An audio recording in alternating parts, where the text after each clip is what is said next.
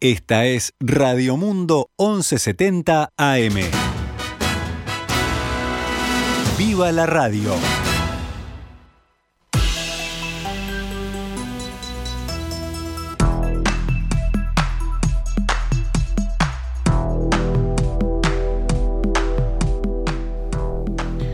Doce horas 17 minutos, damos comienzo a una nueva edición de Noticias al Mediodía cuando actualizamos lo que ha sucedido en las últimas horas en nuestro país y el mundo en este martes 10 de mayo del año 2022.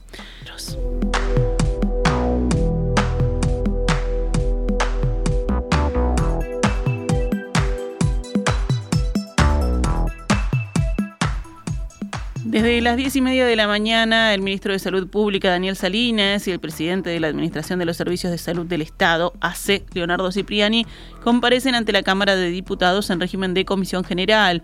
Los jerarcas fueron convocados por el Frente Amplio para poner punto a dos ejes principales, la situación financiera de algunas instituciones médicas y cómo está funcionando el Sistema Nacional Integrado de Salud. Por el Frente Amplio, la encargada de hacer las preguntas a Salinas y Cipriani es la diputada del Movimiento de Participación Popular, Lucía Echeverry. La legisladora comenzó la disertación cuestionando los lineamientos generales de la estrategia para cumplir la obligación del Estado en materia de salud. ¿Cómo? ¿Quién? ¿Quiénes? ¿En qué oportunidades analizan y controlan las decisiones adoptadas por el directorio de ACE? El señor ministro ha indicado, señor presidente, ha dispuesto procedimientos de contralor de la gestión de ACE en algún área particular del ministerio? Señor presidente, el ministro incorporó en la ley de, de, presupuesto y posteriormente en la rendición de cuentas la creación de la dirección de fiscalización.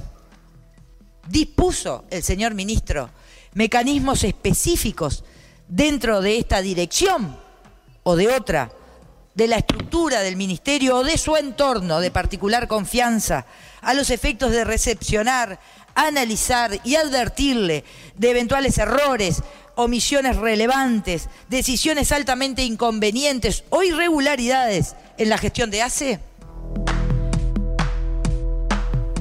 Echeverry cuestionó también la gestión del ministro y del prestador estatal de salud por las respuestas parciales a varios pedidos de informes y permitir relaciones familiares en direcciones departamentales de salud y encargos de direcciones en unidades ejecutoras de ACE. El ministro Salinas destacó que los cuatro nortes de su cartera son alcanzar la mejora en la situación de salud de la población, así como disminuir las desigualdades en la salud, mejorar la calidad de los procesos asistenciales de salud y generar las condiciones para que las personas tengan una experiencia positiva en la atención de salud.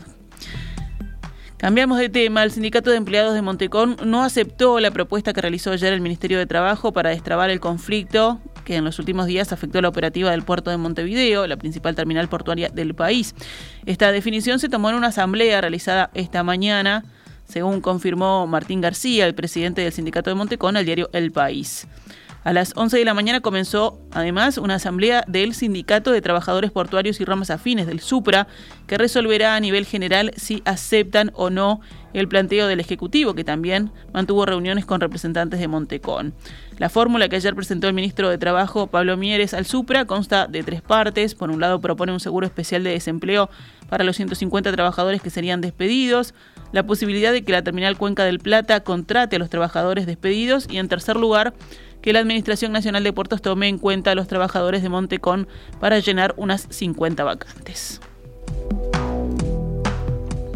Eh, le hicimos conocer eh, dos notas, una de, Terminal Cuenca del Plata, de Catón Natí en particular, en donde se, se manifiesta el compromiso de que se van a incorporar en el plazo del año alrededor de 77 puestos de trabajo y que van a tomar en consideración como prioridad aquellos que tengan experiencia en el área portuaria. Y por otro lado, otra nota de la Administración Nacional de Puertos, en la que este, también se compromete a que en el plazo de, este, de ese año eh, se incorporen 50 trabajadores tomando como prioridad que se puedan incorporar trabajadores que provengan de, digamos, de la situación de desvinculación de Montecón. Miere señaló que estas opciones no son algo garantizado, pero si se suman a los puestos de trabajo ofrecidos por la Terminal Cuenca del Plata, Catunasi y la Administración Nacional de Puertos, se llega a 127 plazas. También añadió el ministro que hoy el puerto tiene un gran dinamismo, con lo cual otras empresas podrían absorber a los trabajadores restantes despedidos. Al mismo tiempo, la tarde de ayer, autoridades de Montecón le transmitieron al ministro de Transporte José Luis Falero y al subsecretario Juan José Olaizola que suspenderían por 90 días los despidos previstos y pasarán a seguro de paro a 120 funcionarios. Esta mañana el secretario general del Supra, Álvaro Reinaldo, antes de la asamblea que se realizaba a las 11 de la mañana, en rueda de prensa dijo que es irónico que se negocien despidos, dado que la actividad en el puerto presenta un crecimiento total. Además, pidió al Estado ser garante de los puestos de trabajo. Acá perfectamente el Estado puede garantizarle el trabajo, el ingreso a los trabajadores portuarios en una actividad que está en pleno crecimiento. Ya hemos escuchado tanto la Unión de Exportadores, a los informes que, que hace la Administración Nacional de Puertos, de un crecimiento total de la actividad portuaria y es irónico que estemos hablando, negociando despidos acá, es algo realmente irónico. Entonces, por un lado, el Estado que sea garante, que le dé tranquilidad a los trabajadores portuarios que no se van a quedar sin trabajo, que no van a tener pérdida de ingreso y después que se tomen los, los plazos necesarios para que las empresas empiecen a negociar lo que tengan que negociar. Cerramos el panorama nacional con otras noticias. La policía investiga tres asesinatos ocurridos entre la noche del lunes y la madrugada de hoy. Los hechos ocurrieron en el barrio Peñarol. Se investiga la eventual relación entre estos crímenes. El primero ocurrió en Camino Edison, esquina Watts, donde una patrulla que estaba en la zona encontró un hombre sobre la calle, aparentemente sin signos vitales.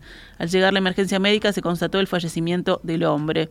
Desde el Ministerio del Interior informaron que se logró identificar a este hombre de 56 años sin antecedentes penales. Según el parte policial, esta persona tenía un tiro en el cuello. En tanto, investigan la aparición de dos personas muertas en las inmediaciones de Camino Edison y Fulton sobre las vías del tren a pocas cuadras del hecho anteriormente mencionado. Según informa Subrayado, los dos cuerpos estaban quemados, tirados en el suelo. La policía investiga si los dos hechos tienen vinculación entre sí.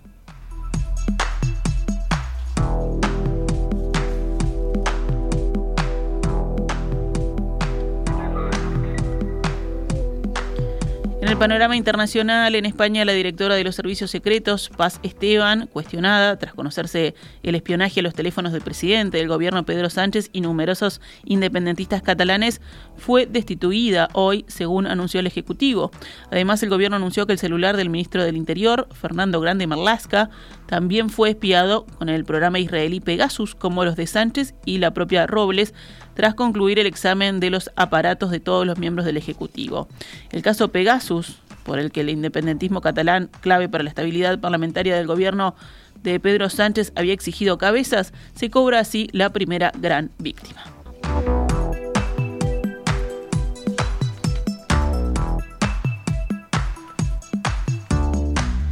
El ministro de Relaciones Exteriores de Rusia viajó hoy a Argelia para reforzar la asociación con este país aliado de Moscú e importante productor de gas cada vez más solicitado por Europa, que busca reducir su dependencia de los hidrocarburos rusos. El canciller Sergei Lavrov se entrevistó con su homólogo argelino y con el presidente, según el portavoz de la diplomacia rusa. Nuestro diálogo político se desarrolla de una forma activa, al igual que nuestra cooperación económica, militar y técnica, y nuestros vínculos humanitarios y culturales. Eso fue lo que afirmó Lavrov en su reunión con Lamrara, que es el eh, homólogo argelino, según el Ministerio ruso.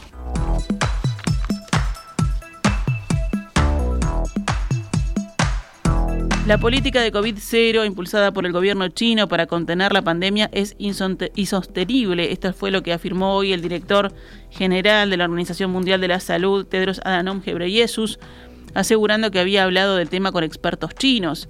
Cuando hablamos de la estrategia de COVID-0 pensamos que es insostenible teniendo en cuenta la evolución actual del virus y nuestras previsiones, dijo Tedros en una conferencia de prensa en Ginebra.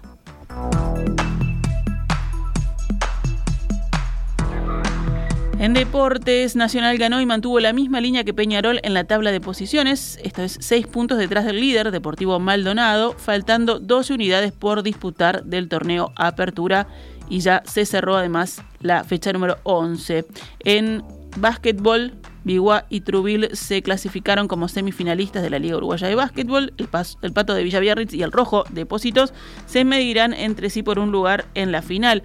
Ayer dejaron por el camino a Olimpia y Urupán, respectivamente en el partido decisivo, que es el quinto de cada uno de sus series de cuartos de final. Hoy se enfrentarán Malvin Peñarol en Cancha de la Reborges a las 19.15 y Aguada Goes a las 21.45 en el Palacio Peñarol. Esta es Radio Mundo, 1170 AM. ¡Viva la radio!